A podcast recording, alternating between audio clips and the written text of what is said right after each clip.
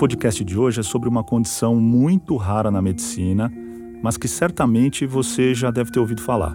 E talvez também tenha curiosidade de saber mais a respeito. Gêmeos siameses, bebês que nascem fisicamente conectados um ao outro. Essa conexão pode ser em qualquer parte do corpo, pode ser na cabeça, na região do tórax ou na região do abdômen, até da bacia. Eu sou Márcio Strumiello, editor do Câmara Record, e hoje eu vou conversar com o repórter Marcos Reis, que acompanhou dois casos de irmãs siamesas às vésperas do procedimento de separação. É sempre uma cirurgia muito delicada e que, apesar de toda a competência dos médicos, o Brasil tem excelentes médicos nessa área, é sempre uma cirurgia de consequências imprevisíveis. Olá, Marcos, muito bom ter você aqui no nosso podcast. Obrigado, eu que agradeço o convite. Como é que foi acompanhar essas histórias? Cara, foi incrível assim pra gente porque eu assim como boa parte da população sempre vi na televisão, né, na internet, fotos de, de irmãos siameses, nunca vi ao vivo, né, na minha frente assim. Então é claro que como qualquer pessoa, a gente também tem aquela curiosidade para saber como é que é, né, exatamente como é que é ligado, é algo quando a gente chega perto e vê, é algo difícil de acreditar, né? Como é que duas pessoas são grudadas assim. A gente acompanhou basicamente duas histórias, da Laura e da Laís, e da Valentina e da Eloá. Isso. Queria que você começasse a contar um pouco da Laura e da Laís. Tanto da Laura e da Laís quanto da Eloá e da Valentina tem, tem, tem uma coisa que me chamou muita atenção, que é elas nasceram ligadas, né? Elas já têm um ano e pouquinho, então é, há um ano e pouco estão naquela mesma posição. E aí elas são muito diferentes, né? As, por exemplo, no caso da Laura e da Laís, que são duas irmãs, elas têm gênios completamente diferentes. Uma é bem tranquila e a outra é bem agitada. E no caso da Eloy e da Valentina também. E aí é, o curioso foi ver como elas se aceitam, né? Ou se toleram ali, porque uma às vezes parece se irritar com a outra. Assim, às vezes ela para, fica olhando uma para outra assim, né? Como procurasse uma explicação para isso, né? Mas também Laura, quando está irritada, ela empurra a irmã como se dissesse: sai daqui, me deixa sozinha, não quero você aqui. Mas, mas Laís sempre, sempre carinhosa. Como é que foi essa rotina de gravações lá? Vocês foram para casa da família?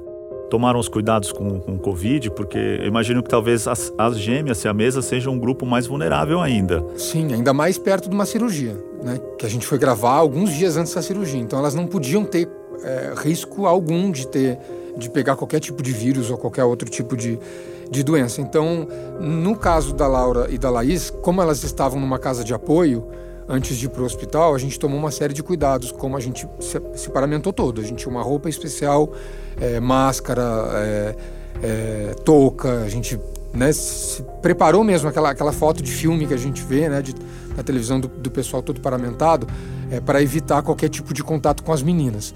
É, a nossa equipe permaneceu o máximo do tempo possível do lado de fora.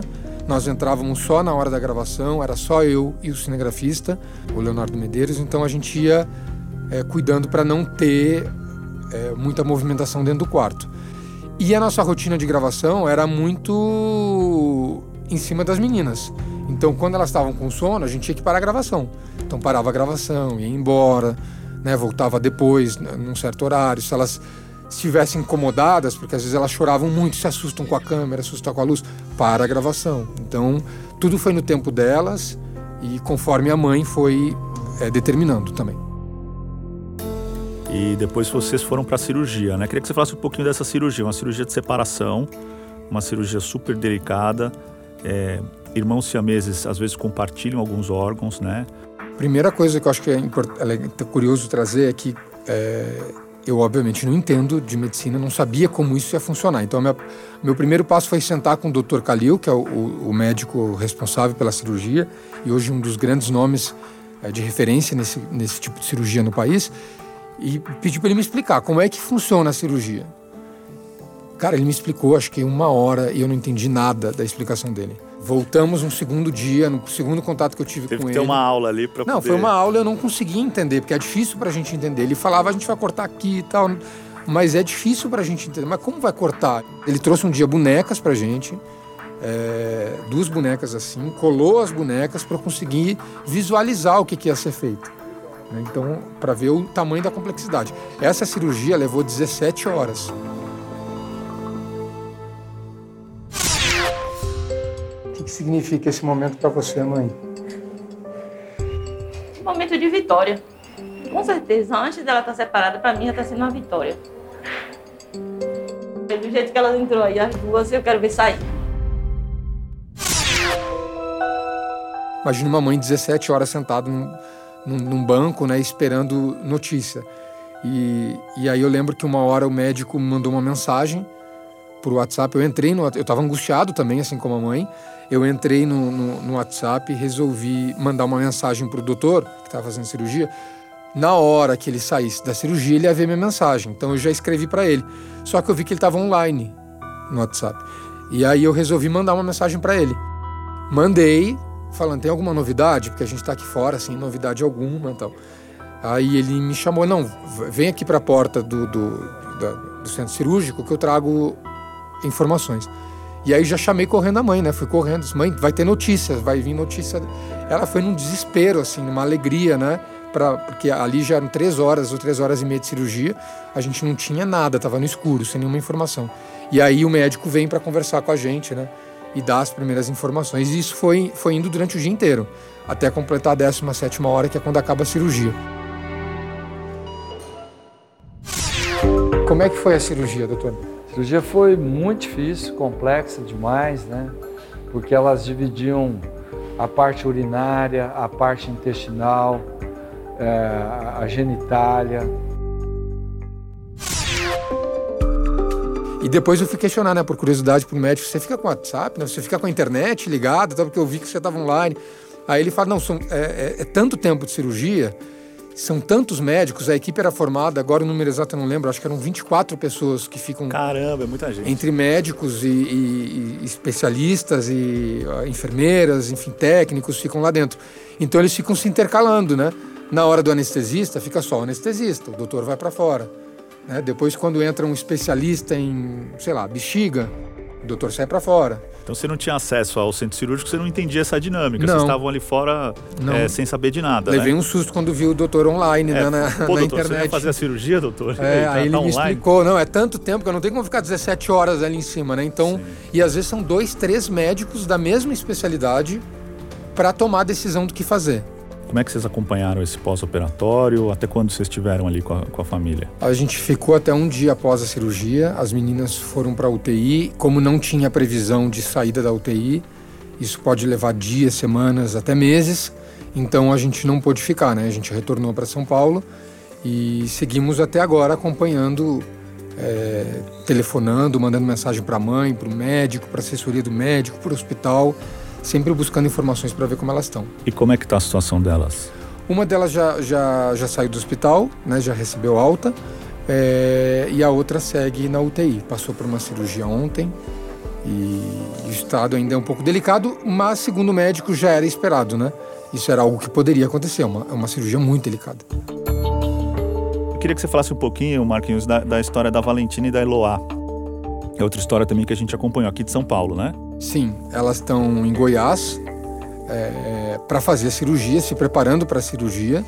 Essa cirurgia também vai ser feita em Goiânia, porque lá fica um hospital referência para esse tipo de procedimento.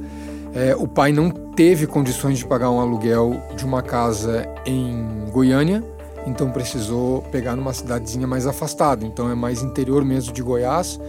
É uma casa super simples, um aluguel super baixo, que é o que ele tem condições. Ele foi demitido do trabalho então eles não têm renda entrando, vivem de ajuda. Então é uma situação também bem delicada que as meninas passam, né? E, e elas cabe naquele exemplo que eu falei lá no início, assim, ela a impressão que dá é que uma não suporta mais estar naquela posição grudada com a outra. Então é, elas se arranham o tempo inteiro, sabe?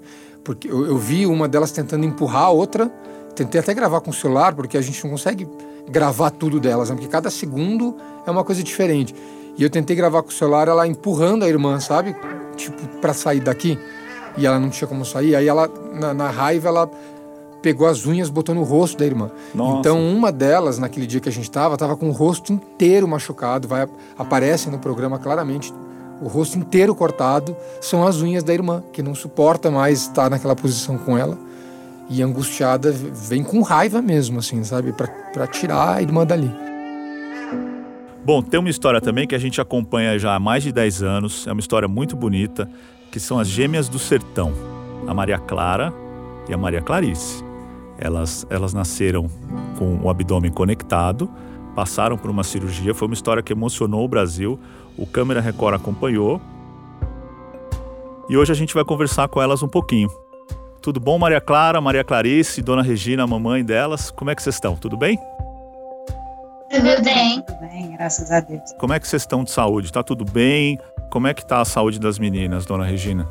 Elas estão bem, graças a Deus, apesar de que não tem acompanhamento médico, né? Na, o acompanhamento médico delas foi no início que a reportagem veio. Né? Aí, depois da reportagem, eu passei um momento difícil, que foi a gente não sabe se foi devido à pandemia, se já estava começando. Sei que teve uma crise de como se fosse uma virose ou que fosse até mesmo uma pandemia aqui na cidade. E eu passei por um momento difícil entre fevereiro e março do ano passado.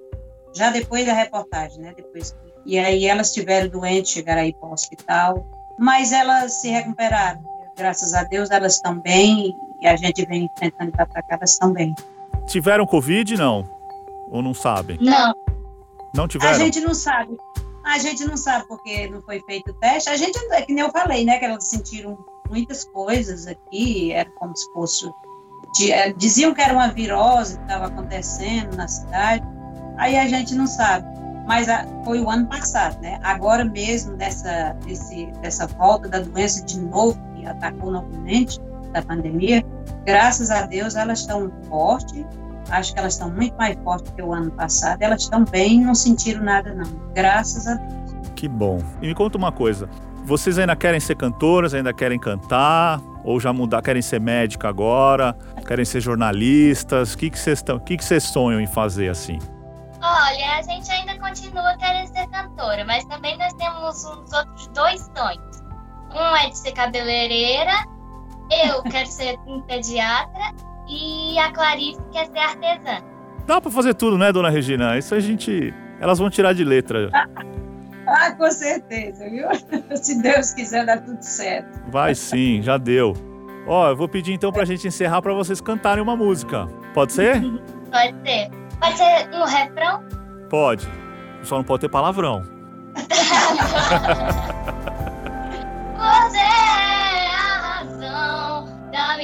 Felicidade. Não vai dizer que eu não sou sua cara metade. Meu amor, por favor, vem viver comigo. No seu colo é o meu abrigo. Muito bem! Eu que compro demais. CD, eu compro CD. Eu também compro. Obrigado por participarem do podcast da gente aqui. Ah, pra, pra gente é um prazer também. Obrigado, gente. Um beijo grande. Tchau, meninas. É, voltando um pouquinho à questão do, do, do, que os cientistas sabem, né? Ele, na verdade, eles não sabem exatamente por que, que acontece é, esse caso das, das crianças nascerem é, grudadas, conectadas, né? O termo que eles usam geralmente é gêmeos chipófagos, né? Ou gêmeos conjugados, né? Siameses virou, virou o termo comum. Eles suspeitam que talvez seja alguma coisa que acontece na fecundação, que, que ali os, os, o, o, óvulo não se separa direito e continua crescendo assim. Né? Mas ainda é uma coisa bem misteriosa. Outra coisa que tem a ver com o que a gente mostrou aqui, que é interessante, é a gente só mostrou casos de meninas. Né? A gente uh, falou das gêmeas do sertão, da, da Eloá e da Valentina e da Laura e da Laís. Porque, de fato, é, metade dos gêmeos siameses não sobrevivem. Assim, é, eles sobrevivem algumas horas após o parto. E entre os que sobrevivem, a maior parte é menina. Né? Eles também não sabem exatamente por quê.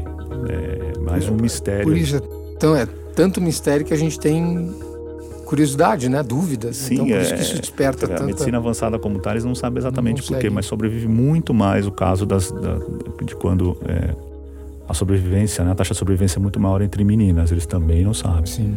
É um assunto muito rico, muito profundo, assim, e que eu acho que é, para o repórter que vivencia isso é, é uma experiência marcante, né? Assim, que, que você pode dizer assim em relação a isso, essa experiência? Não, isso a gente leva para a vida, né? Porque a gente vai, vai perceber o, tudo que as mães estão passando, toda a luta delas e acompanhar essa história de perto. Você imagina agora as gêmeas do sertão, né? Que, que já, já, já passaram 10 anos. Você imagina para aquela equipe de reportagem há 10 anos que foi lá acompanhar elas, né? Poder ver hoje o quanto elas cresceram, o quanto elas evoluíram. Então, para a gente vivenciar isso é algo é muito bonito para nossa história também, né? Para a gente saber que acompanhou e com certeza a gente vai acompanhar a história dessas meninas daqui para frente. Maravilha, Marcos Reis, obrigado por ter vindo ao nosso podcast. Obrigado por compartilhar a tua experiência. Eu que agradeço. Espero que a gente possa contar essa história de uma maneira que as pessoas gostem né, também de ouvir. Então, depois dessa nossa conversa aqui, Marcos, eu vou fazer um convite então para as pessoas acompanharem no Câmera Record domingo as histórias da Valentina e da Eloá e da Laura e da Laís. É logo depois do Domingo Espetacular. Este podcast teve edição de Miguel Wesley e a sonorização do Felipe Égia. Felipe, me perdoe, errei a pronúncia do seu nome na edição passada. É Felipe Égia, que sempre faz um trabalho sensacional aqui no nosso podcast. Muito obrigado por ter vindo conosco até aqui. Até a semana que vem.